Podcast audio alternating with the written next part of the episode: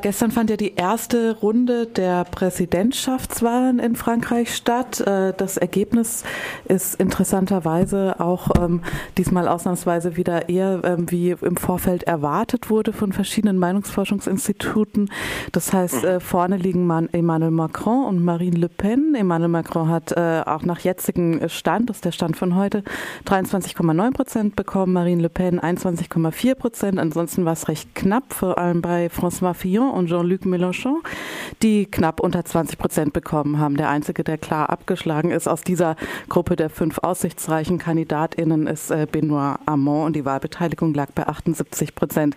So viel äh, erstmal im Vorfeld gesagt. Jetzt wollen wir mit unserem Frankreich-Korrespondenten Bernhard Schmid sprechen, der jetzt gerade am Telefon ist. Erstmal guten Morgen, Bernhard. Hallo, guten Morgen. Guten Morgen. Also in Deutschland wurde die Wahl äh, in Frankreich ja im Vorfeld immer als so eine Wahl für oder gegen Europa verstanden. Unter anderem, dass sich viele der Kandidatinnen sehr kritisch gegenüber Europa ähm, geäußert haben und eben unter anderem Marine Le Pen auch den Frexit gefordert hat, beziehungsweise ein Referendum äh, nach Vorbild des britischen Referendums in Aussicht gestellt hat, wenn sie denn Präsidentin werden würde. Die Regierungsparteien in Deutschland haben sich im Vorfeld äh, relativ klar für Macron ausgesprochen, statt ihre Schwesternparteien äh, zu unterstützen, da er eben als äh, so de der einzige richtige ähm, Unterstützer der Europäischen Union angesehen wurde.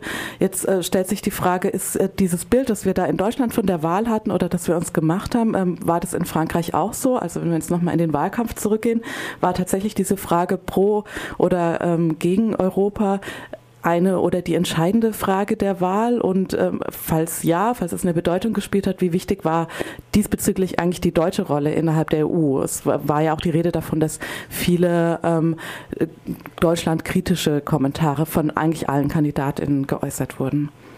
Also zunächst gehe ich nicht davon aus, dass dieses Thema entscheidend war. Das Thema war entscheidend für die Wahrnehmung der deutschen Elite und der deutschen Presse, die ja Emmanuel Macron so ein bisschen zur äh, zur Heilsgestalt erhoben hat. Ähm, es gab eigentlich überhaupt kein äh, entscheidendes Thema, muss man sagen, auch wenn man es bedauern mag, weil es keine strukturierte gesellschaftliche Debatte gab. Die, äh, der Wahlkampf war eigentlich sehr bestimmt durch, den, durch die Abfolge von Affären, also Korruptionsskandalen, insbesondere rund um François Fillon. Und es gab eigentlich überhaupt keine strukturierende Idee. Es gab immer mal wieder Ideen, die ein bisschen sternschnuppenartig auftauchten und nach zwei, drei Tagen wieder verglühten. Das war etwa im Januar zu Beginn des Vorwahlkampfes mit dem Ausklingen des äh, parteiinternen Wahlkampfes bei der Sozialdemokratie um die Nominierung, also bei der Vorwahl oder Primary Election. Ähm, das war damals das bedingungslose Grundeinkommen, das der letztendlich nominierte sozialdemokratische Präsidentschaftskandidat Benoit Hamon vorschlug. Äh, damit kam er auch schnell unter Beschuss, weil gesagt wurde, das ist völlig überdimensioniert, viel zu teuer, vollkommen utopisch, das kostet 350 Milliarden. Er hat es dann runtergekocht auf ein Zehntel der ursprünglichen Kosten, aber damit ähnelte das Projekt natürlich auch nicht mehr dem, was es ursprünglich hätte sein sollen. Ähm, das Thema verglühte dann allerdings. Äh, es gab andere Themen, die kurzzeitig Karriere machten, aber eigentlich äh, wurde der Wahlkampf strukturiert durch den Rhythmus der äh, sich folgenden Enthüllungen. Also natürlich gab es Kandidaten und Kandidatinnen, die äh, die Anti-Haltung zur Europäischen Union stark in den Mittelpunkt rückten. Das gilt für Marine Le Pen, weil natürlich der Front National eine nationalistische und aus diesem Grunde EU-gegnerische Partei ist. Ähm, aber es war natürlich für den Front National auch nicht das einzige oder bestimmende Wahlkampfthema. In der letzten Woche äh, ging der FN zu seinen Fundamenten zurück und machte Wahlkampf zum Thema Einwanderung, Immigration.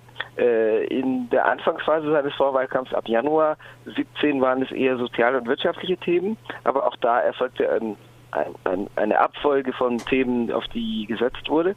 Mm, es gab noch andere Kandidaten, vor allem einen, der vor allem oder fast ausschließlich als Brexit-Kandidat auftrat. Das war François Asselineau, der der Chef einer größeren äh, rechten Sekte oder rechtskonservativen Sekte ist, der auch versucht hat, bei der Fernsehdebatte der elf Kandidaten und Kandidatinnen am 4. April Marine Le Pen deswegen anzugreifen, indem er sagt, da sie ja noch verhandeln möchte vor einem EU-Austritt, so wie David Cameron das im Februar 2016 tat, sei sie ja inkonsequent und er sei der wirkliche Brexit-Kandidat. Er bekam damit nun 0,8, 0,9 Prozent der Stimmen. Das heißt, das äh, hat ihm auch keinen Durchbruch verschafft, aber er bekam 0,92 nach dem amtlichen Endergebnis. Aber äh, das hat schon die Debatte während eines Teils der Fernsehdiskussion, die aber auch unstrukturiert war und sozusagen Kraut und Rüben aufwies. Aber das hat in einem Teil der Fernsehdebatte die, die, die Diskussion polarisiert. Muss man dann sagen, wenn du jetzt äh, erzählst, dass es eigentlich kein bestimmendes Thema gab oder keine zwei, drei bestimmenden Themen, muss man dann sagen, es ist tatsächlich eine Art Personenwahlkampf geworden? Das würde ja so ein bisschen diese These von der, von der Heilsfigur Macron untermauern. Kannst du da nochmal kurz vielleicht für die Stichwahl zusammenfassen, wofür Macron tatsächlich steht? Also bei Macron handelt es sich tatsächlich stärker als bei anderen Kandidaten und Kandidatinnen um einen äh, Bewerber, der einen starken Persönlichkeitswahlkampf führt. Also man muss sehen, wie die Medienpräsenz von Emmanuel Macron aussieht. Äh, Macron hatte verfügte über 75 Titelseiten über seine Person äh, seit einem guten, seit einem starken halben Jahr.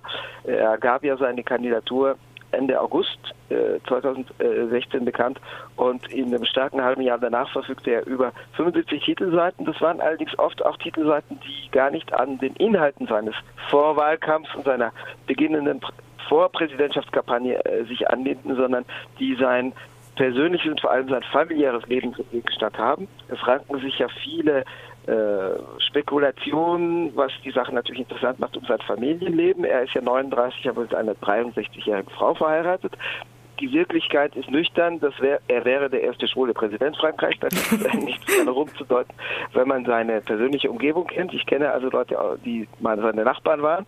Aber das betrifft eigentlich nur ihn. Nur ist es natürlich zum Politikum geworden weil erstens äh, diese Spekulation, die äh, sehr bildreiche, also sehr an Fotografien aufgehängte Darstellung seines Familienlebens und seiner Ehefrau interessant machen in der Regenbogenpresse. Und gerade die Regenbogenpresse äh, vermittelt ihm diese Medienpräsenz, die also auch inhalts- und intellektfrei äh, ausfällt. Mm, das Zweite ist, dass es von konservativer Seite immer wieder Versuche gab, indirekt seine ich sag mal, mutmaßliche Homosexualität aufzugreifen und zum Thema zu machen. Es gab zum Beispiel Anfang Februar einen Vorstoß eines konservativen Abgeordneten, der dann zurückgepfiffen wurde. Der sagte, Macron sei von einer reichen schwulen Lobby äh, finanziert, was so nicht stimmt, aber was natürlich eine, eine Anspielung auf sein eigenes äh, Privatleben sein sollte. Der wurde dann aber, wie gesagt, äh, zurückgepfiffen.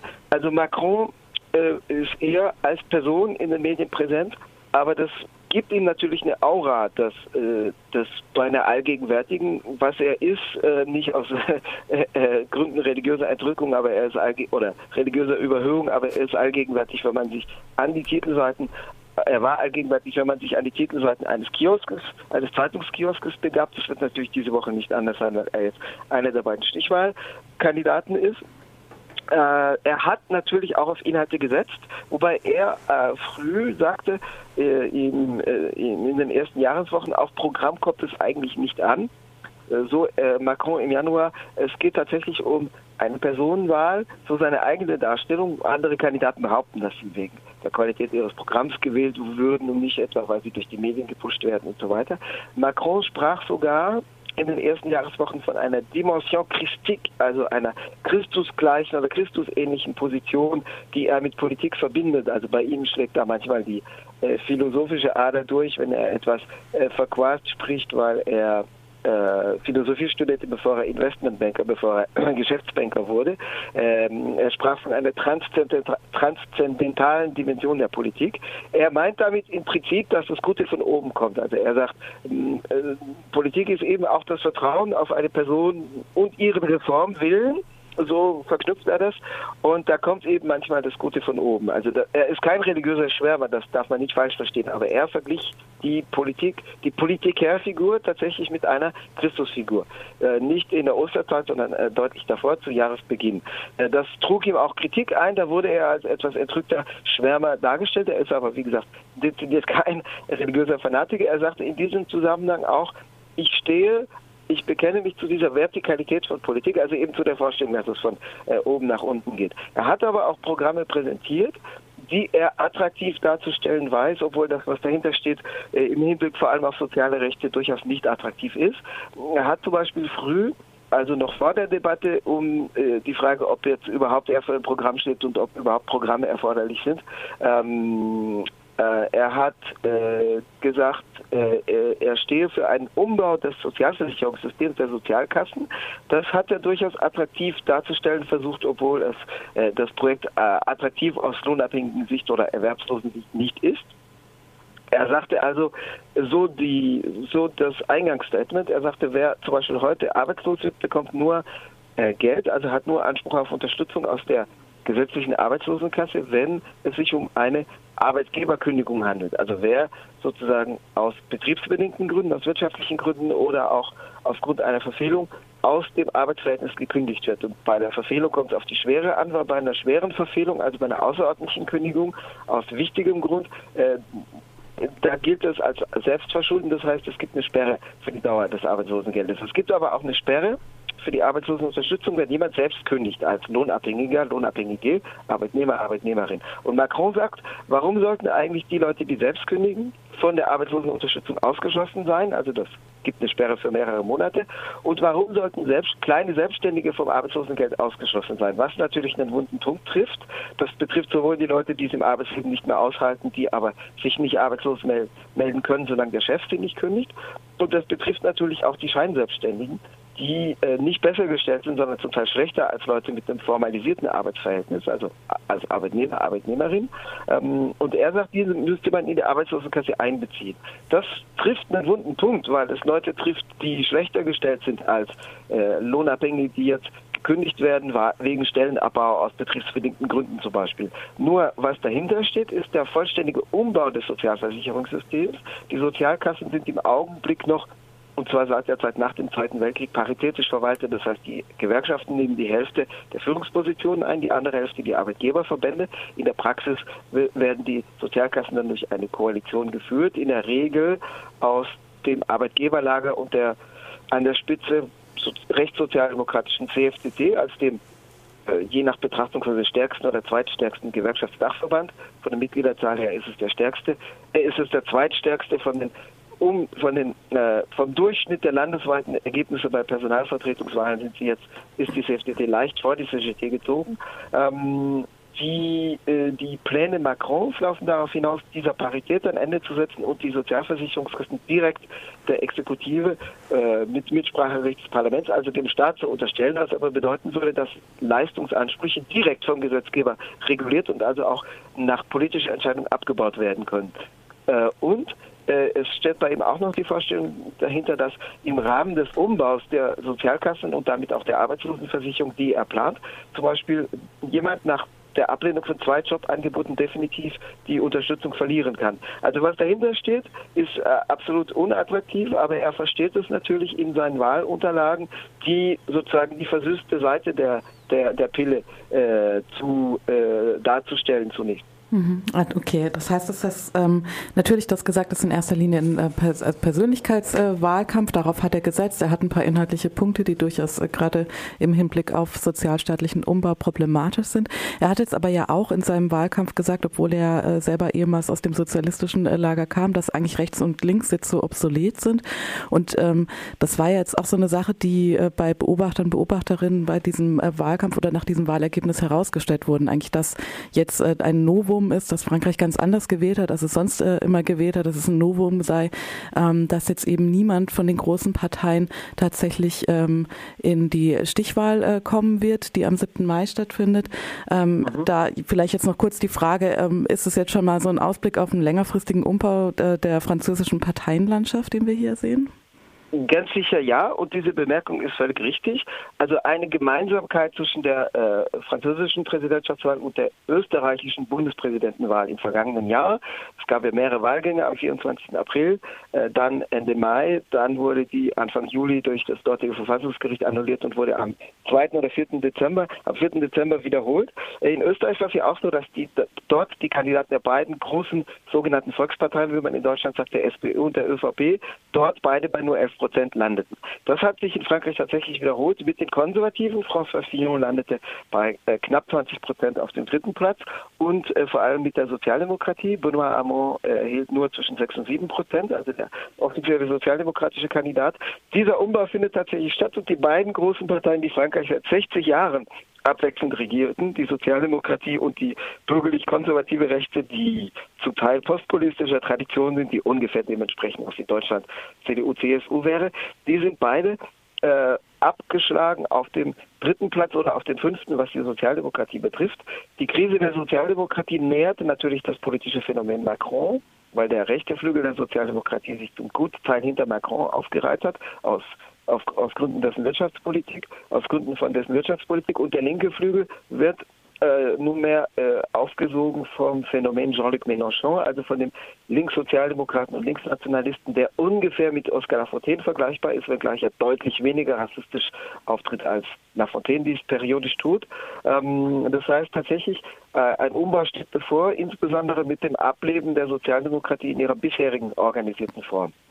Okay, für die Stichwahl, die jetzt am 7. am 7. Mai stattfindet, ist es ja vor allem auch entscheidend, wen jetzt die Wählerinnen und Wähler von Fillon und Mélenchon wählen werden. Fillon hat da schon eine Empfehlung rausgegeben, Macron zu wählen. Von Mélenchon haben wir, glaube ich, bislang noch nichts gehört. Aber in beiden äh, Lagern, also sowohl unter der Wählerschaft von Fillon als auch von Mélenchon, der eigentlich der Linken angehört, gibt es ja äh, auch ein möglicherweise relativ großes Wählerinnenpotenzial für Marine Le Pen. Was ist da ähm, zu erwarten aus deiner Sicht? Also bei Mélenchon glaube ich das nicht. Zunächst die etablierte Linke und die etablierte Rechte rufen überwiegend zur Wahl von Emmanuel Macron auf. Ähm, das ist auch kein Wunder. Er hat übrigens nicht, wie es in deutschen Medien manchmal dargestellt wird, gesagt, er sei links, weder links noch rechts. Das ist ein Slogan des Front National, sondern Macron hat, um eben nicht denselben Slogan wie der Front National zu benutzen, die Parole ausgegeben schon früh. Ich bin sowohl links als auch rechts, was im Prinzip gemeint ist, wie ich könnte eine Art Koalition der Vernünftigen führen, ähnlich wie äh, aus seiner Sicht die, die, große Koalition in Deutschland oder jedenfalls Kräfte da drin. Ähm, äh, Fillon hat sich relativ klar geäußert anders als befürchtet wurde, da er äh, sehr weit rechts innerhalb des konservativen Lagers aufgestellt war und Wahlkampf gemacht hat, insbesondere mit Sens Commun, also Gemeinsinn, als organisatorischem Rückgrat. Sens Commun ist eine Vereinigung, die aus dem äh, aus der Bewegung gegen die homosexuellen Ehe hervorging. Das sind zum Teil rechtskatholische Fanatiker und sind auf jeden Fall äh, Leute mit einem sehr klar strukturierten rechten Weltbild. Es war also befürchtet worden, dass Fillon sich da sehr unklar äußern könnte. Er hat aber gestern Abend zur Wahl von Macron aufgerufen, um zu sagen, äh, Macron ist sozusagen immerhin ein Demokrat und steht im demokratischen Lager, so Fillon. Mm, Sens Commun, genau diese Vereinigung, die einen Großteil des Wahlkampfs von François Fillon organisatorisch trug, hat allerdings Fillon daraufhin dafür kritisiert und sich abgesetzt ähm, von dieser Wahlempfehlung. Mm, es ist aber bisher eine Minderheit im konservativen Lager, die äh, deutlich macht, dass sie auch für Marine Le Pen stimmen könnte. Das gilt etwa für die frühere Ministerin unter Nicolas Sarkozy, äh, Christine Boutin, eine rechtskatholische Fanatikerin. Das ist die, die bei der Einführung nicht der homosexuellen Ehe 2013, sondern des Vorläufers der eingetragenen Lebenspartnerschaft Pax, ähm, die sich an homo- wie an heterosexuelle Paare richtet. Also Boutin ist die, die damals bei der Einführung des Pax 1999 die Bibel in der Nationalversammlung geschwenkt hat, um sozusagen das drohende Unheil für das christliche Abendland zu beschwören. Und die hat gestern gesagt, das sei skandalös, dass Fillon jetzt zur Wahl Macrons aufruft und es sei eine Sammlung der Rechten erforderlich. Und sie hat dann noch nachgeschoben, dass ähm, sie jetzt von Marine Le Pen Bekenntnis, klare Bekenntnisse zu bestimmten Punkten möchte, um zu entscheiden, ob sie zur Wahl von Marine Le Pen aufrufen könne oder nicht. Also ein Teil des rechten Flügels der Konservativen bröckelt da ab. In der Wählerschaft wird man sehen müssen, wie sich das verteilt. Ein Stand gestern Abend um 23 Uhr im öffentlichen Fernsehen war, dass 48 Prozent der Wähler François Fillons für Macron stimmen würden, 33 Prozent, also immerhin ein Drittel äh, des der Wählerschaft des Kandidaten, der 20 Prozent erhielt, immerhin ein Drittel ist bereit demnach, laut, den, laut der Umfrage von gestern Abend, ist demnach bereit, für Marine Le Pen zu stimmen. Das wäre doch ein erheblicher Zuwachs für Marine Le Pen. In Mélenchon lage, glaube ich, das weniger, insofern als Mélenchon schon dezidiert links steht äh, in seinem eigenen Auftreten. Es gibt aber eine äh, Wählerschaft, vor allem aus den sozialen Unterklassen, die im Vorfeld zwischen Mélenchon und äh, Le Pen zögerte. Diese Wähler, die dazwischen stehen, sozusagen in between, die gibt es.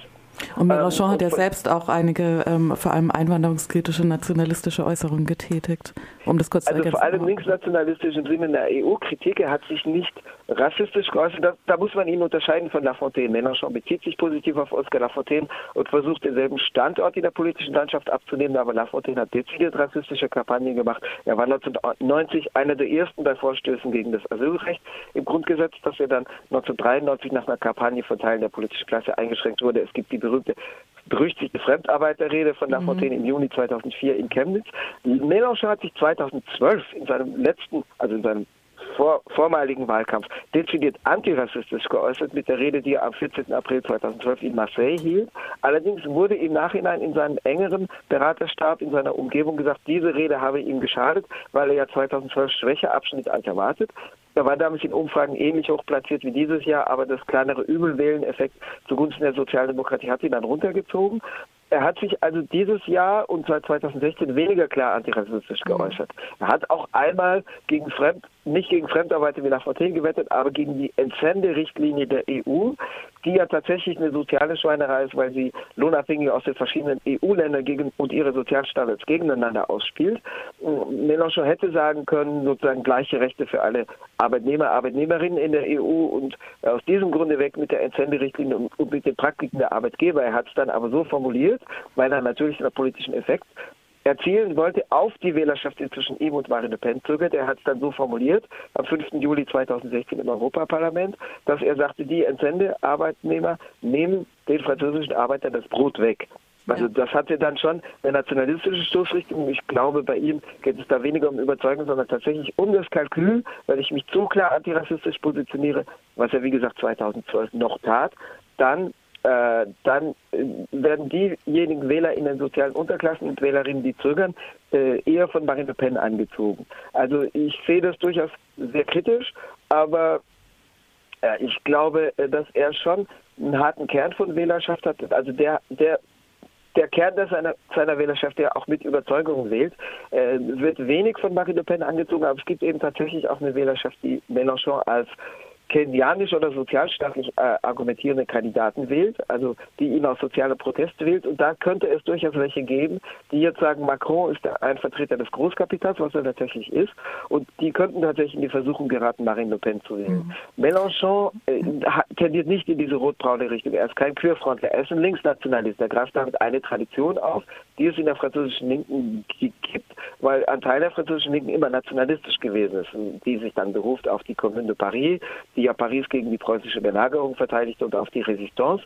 Ähm, also er hat diese linksnationalistische Tradition, die es etwa in der französischen kommunistischen Partei immer gab. Er ist aber dezidiert schon klar gegen die extreme Rechte und äh, die er als tendenziell als faschistisch einstuft.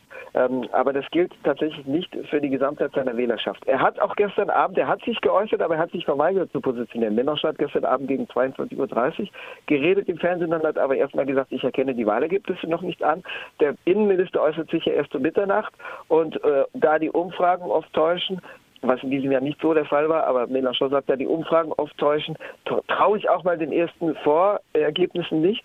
Die, Wahl, die Wahllokale schlossen ja erst um 19 oder zum Teil um 20 Uhr. Ich warte erstmal das Endergebnis ab. Vielleicht bin ich ja noch besser platziert, als ich jetzt äh, gehandelt werde, was da nicht zutraf. Äh, das Endergebnis, äh, das vorliegt, stimmt überein mit äh, dem, was äh, um 20 Uhr bekannt gegeben wurde. Er steht bei gut 19 Prozent. Das Endergebnis sieht Mélenchon bei 19,64 Prozent. Äh, das stimmt überein mit dem, was angekündigt wurde. Aber Mélenchon sagt also erstmal, ich erkenne das Ergebnis noch nicht an. Und zweitens für den zweiten Wahlgang, da wird man sehen, 450.000 Leute werden sich auf meine Internetplattform äußern und dann werden wir das Ergebnis bekannt geben und das war's. Also er hat sich da tatsächlich ich glaube, in erster Linie als schlechter Verlierer erwiesen, der seine Wahlniederlage nicht anerkennen wollte. Und der sagte, äh, also jetzt soll erstmal äh, die anderen um mich buhlen und ähm, äh, meine Wähler sind erstmal nicht sozusagen äh, nicht im Angebot für eine Wahlempfehlung für den zweiten Wahlgang. Ich mhm. glaube aber nicht, dass da eine sträfliche Nähe zu Marine Le Pen dahinter steht. Also das würde ich ihm nicht unterstellen. 2012 hat er sogar einen Wahlkampf gemacht, wo er Marine Le Pen als Hauptfeindin angegriffen hat. Okay, äh, Bernhard? Was ihm nicht gelungen ist aufgrund des, der Art, wie er den Wahlkampf führte.